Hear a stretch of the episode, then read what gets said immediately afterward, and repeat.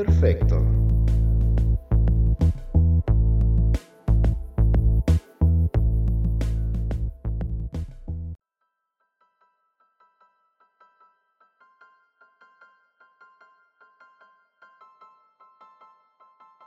Simio no mata simio.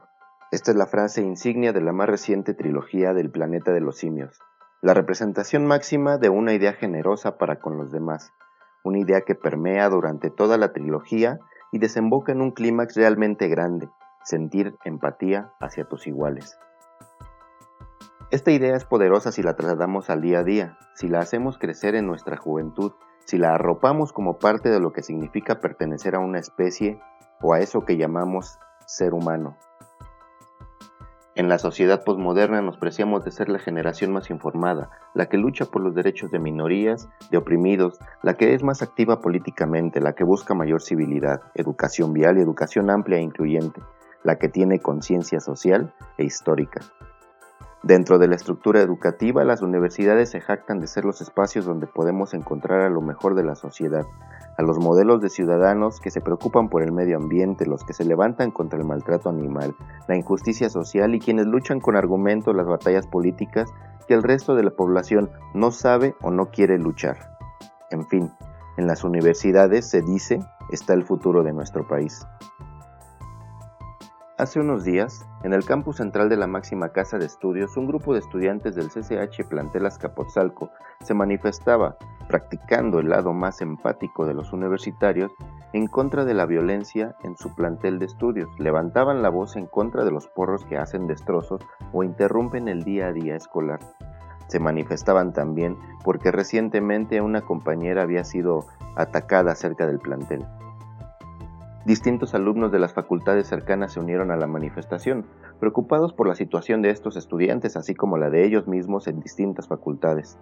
Todos estaban siendo empáticos, todo muy normal, pues esto es común en la Universidad Nacional Autónoma de México, donde los alumnos suelen apropiarse de las luchas de los demás para hacer más fuerte las demandas. En fin, en algún punto, un grupo de alumnos y no alumnos de planteles del CCH Naucalpan, Vallejo y Azcapotzalco se enfrentaron a la manifestación. Algunos armados con palos, petardos, otros con piedras y otros, después sabríamos, con armas punzocortantes. La mayoría con jerseys identificándolos como parte de algunos grupos de porros.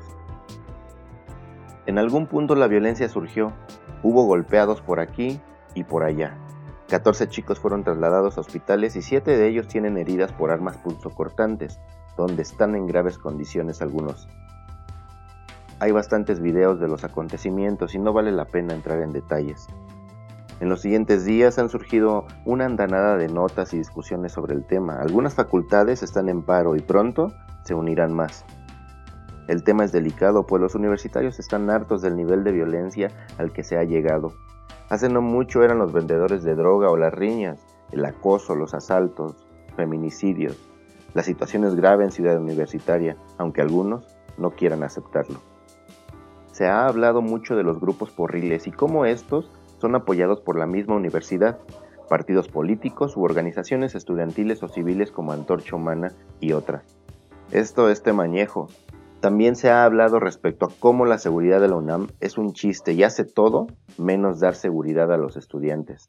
En efecto, esto está mal, muy mal. Porque una universidad tendría que ser el reflejo de lo mejor de nuestra sociedad y sin embargo estamos viendo reflejados muchos vicios de los que estamos hartos como el clientelismo, la ineficiencia de las autoridades, la interferencia de personas ajenas a los alumnos en estos grupos de porros y lo más triste, los alumnos peleando contra los alumnos. Es aquí a donde quería llegar, pues no hay nada más triste que esto que en estos niveles educativos demostremos lo mal que estamos como sociedad, como universitarios, como mexicanos, como seres humanos, pues yo no encuentro razón alguna para que pueda justificar este nivel de violencia. Estoy de acuerdo y entiendo que se tengan diferencias, que haya discusiones, pero no entiendo cómo un joven de 20 años puede golpear a otro joven por el puro hecho de manifestarse. ¿Qué le pasa en la cabeza a los que lo hacen? ¿Cómo es posible que consideren la violencia como medio para resolver cualquier diferencia? ¿En qué punto Puedes llegar armado con la intención de lastimar físicamente a tu par, a tu compañero universitario, a tu misma especie, al simio frente a ti.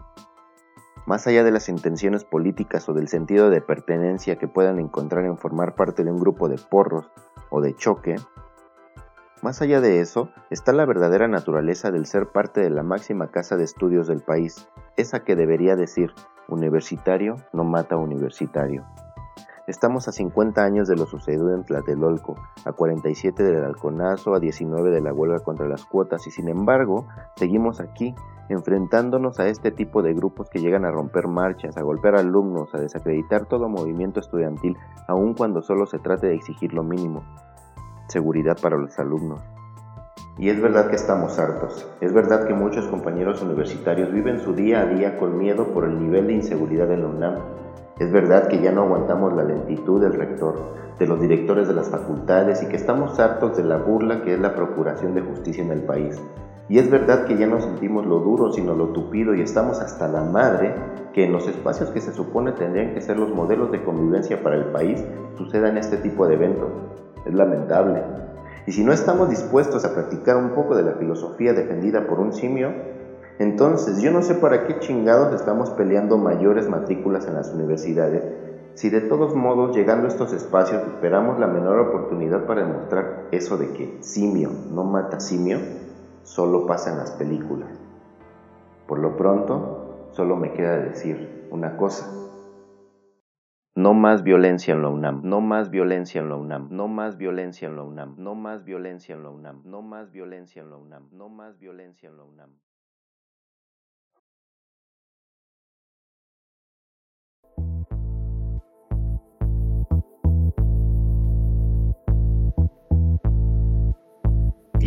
Perfecto.